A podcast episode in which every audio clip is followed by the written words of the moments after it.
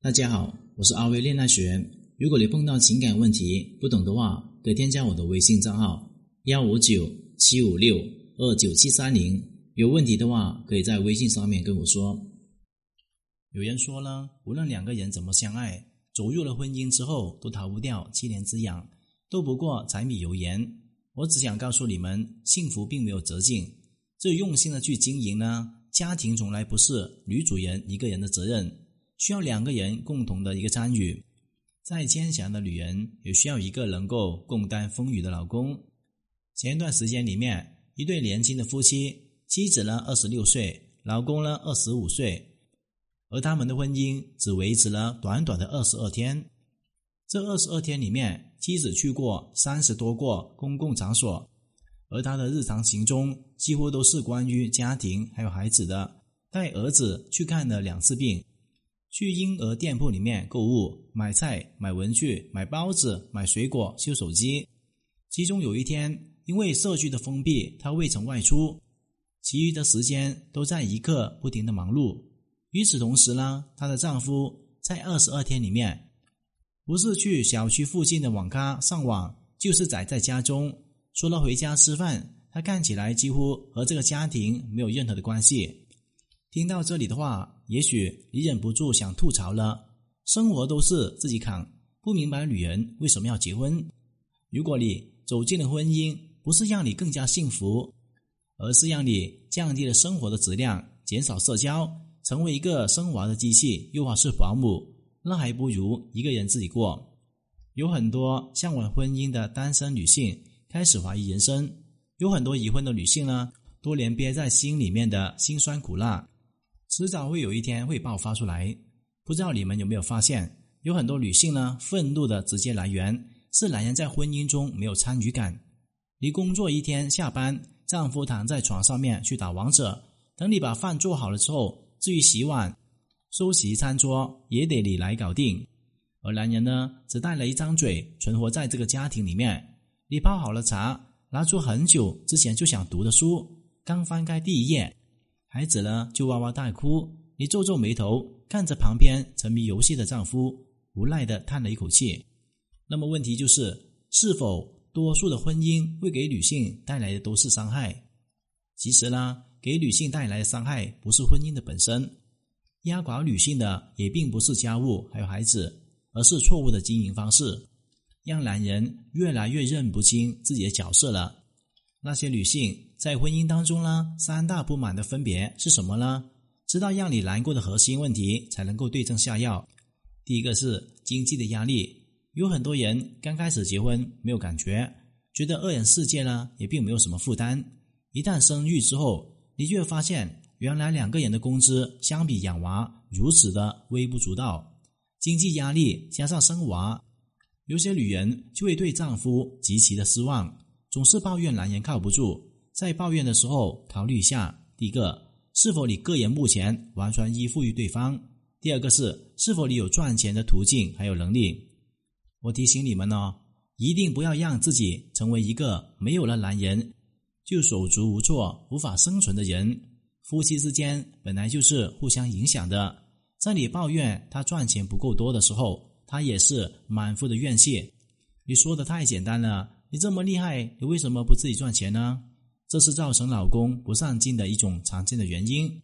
你在为男人付出的过程中，依然否定了他，就会打击他上进的一个动力和为你付出的努力。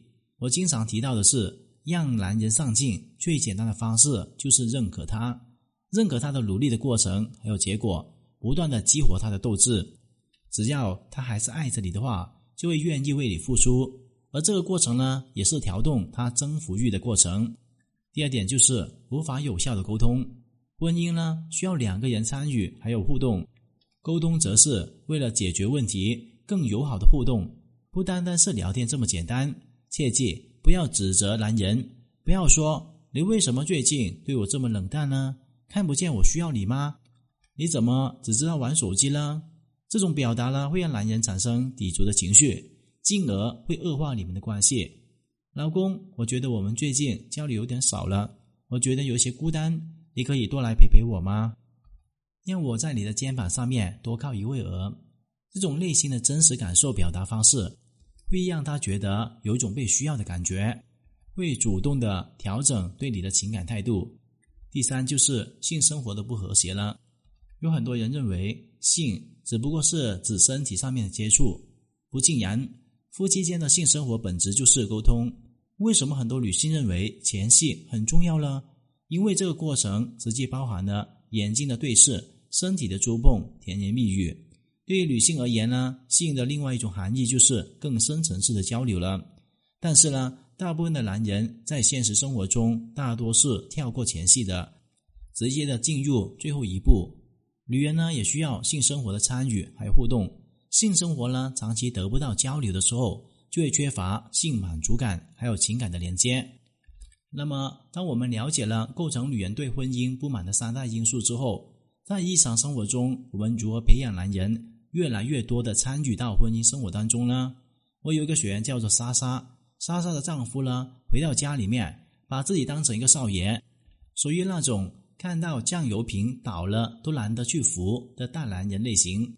于是，莎莎呢就以吵架的方式激丈夫，大概每一次吵架的时候，台词也就是那一句。凭什么没事都是我打扫卫生、洗衣服、做饭？你在这个家里面是干嘛的呢？你就不能够帮帮我吗？你怎么一点都不为我着想？莎莎告诉我，吵架她从来没有赢过，还因此让夫妻关系变得更加紧张了。之后的丈夫更是完全用冷战的姿态来回应她。对于一个大男人主义的男人，千万不要试图用命令他知道什么是错误的。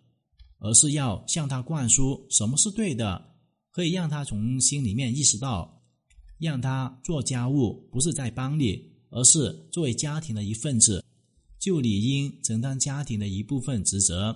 其实呢，在日常生活中，我们可以给男人建立一个新的认知，比方说，我让莎莎呢，经常在两个人心情都比较好的时候，对丈夫说：“亲爱的，其实家务呢与工作并没有高卑之分。”男人下到了厨房，并不是没出色，也不是在家里面没有地位，而是爱这个家的表现，简直帅爆表了。类似这样的言论不断的出现在男人的耳边，进一步推动他的建立新的认知。